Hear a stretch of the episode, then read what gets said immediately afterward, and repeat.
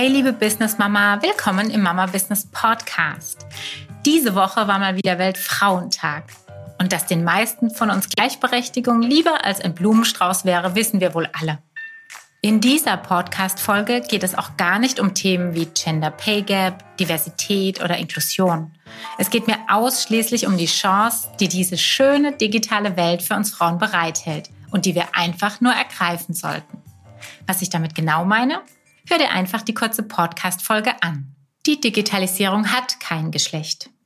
Ist das nicht ein toller Satz? Gesagt hat ihn Schivka Ovtcharova. Ihre ganzen Doktor- und Professorentitel lasse ich an dieser Stelle mal weg. Ich bin mir sicher, sie nimmt mir das nicht übel.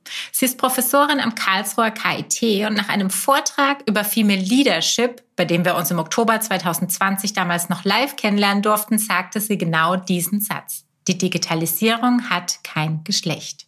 Irgendwas hat sie damit bei mir persönlich getriggert. Und ich möchte dir den Gedanken heute mitgeben, dass die Digitalisierung unsere Chance in Richtung Gleichberechtigung ist. Mein Weg in die digitale Welt. Alle diese sehr wichtigen Trendthemen wie New Work oder Diversity lebe ich seit 2010 und zwar damals noch total unbewusst. Ich nenne sie Trendthemen, weil sie aktuell einfach sehr, sehr laut in dieser ganzen Medienszene auftauchen, aber ich sie natürlich auch extrem wichtig finde. Das ist gar nicht abwertend gemeint. Jedenfalls lebe ich diese Themen bereits seit dem Jahr 2010. Damals, ähm, als ich für die Position der Global E-Commerce Managerin bei Esprit intern die Abteilung gewechselt habe, stand nämlich eine völlig neue und sehr, sehr freie Art der Arbeit auf dem Programm.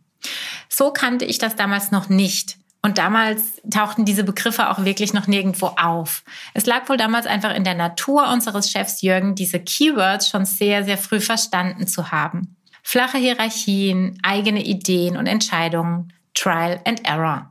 All das war schlicht und einfach normal für uns. Es spielte keine Rolle, dass in den Schlüsselpositionen in unserer Abteilung vier Frauen saßen. Und zwar war das die Überzahl im Team und alle im gebärfähigen Alter. Es spielte einfach keine Rolle.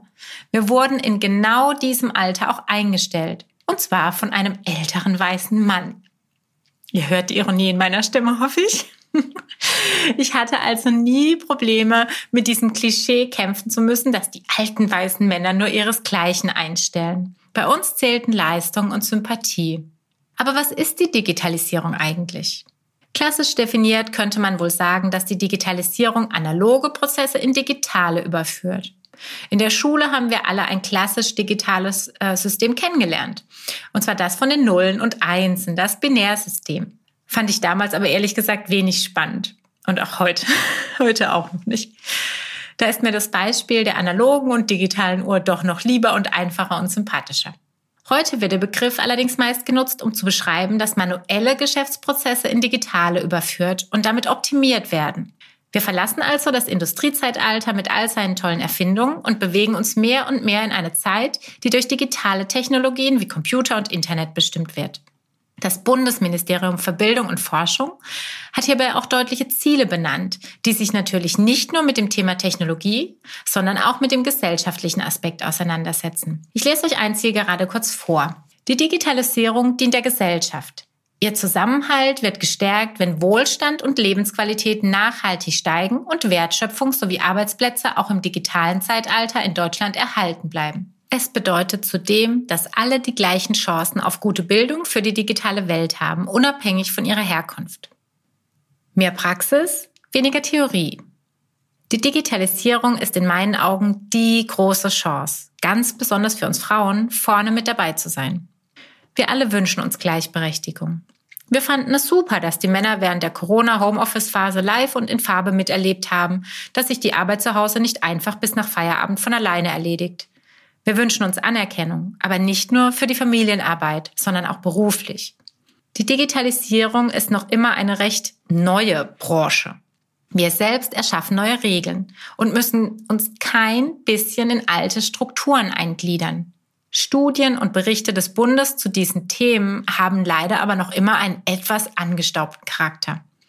Zum Beispiel gibt es einen Forschungsbericht, der heißt Auswirkungen der Digitalisierung der Arbeitswelt auf die Erwerbstätigkeit von Frauen. Wenn ich den anfange zu lesen, habe ich bereits am Anfang bei der Zusammenfassung ein Gefühl von, ah, diese armen Frauen sollten wir so langsam wirklich in die moderne Welt eingliedern. Naja, natürlich kann jemand, der oder die nur eine klassische patriarchalische Führung kennt, sich kaum vorstellen, dass es auch anders funktionieren kann. Oft stammen solche Studien von Professoren, die selbst nie in der freien Wirtschaft tätig waren. In meinen Augen ist es deshalb kaum möglich, nur aufgrund der Marktforschung und empirischen Studien realistisch umsetzbare Empfehlungen auszusprechen. Ich wertschätze die Forschung, doch wäre es nicht smarter, hier auch Menschen im Boot zu haben, die solche Forschungsberichte mit ihren praktischen Erfahrungen begleiten?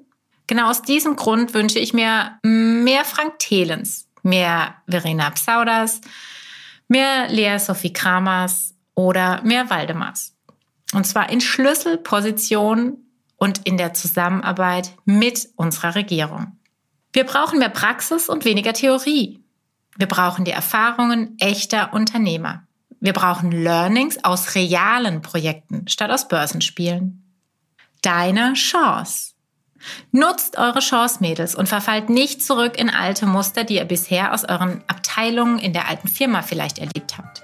Sagt Nein, wenn die Voraussetzungen nicht mit eurem Privatleben in Einklang gebracht werden können und bietet direkt Lösungsvorschläge für eure Vorgesetzten mit an. Mehr Mut, ihr lieben Frauen. Nicht nur der Weltfrauentag gehört uns.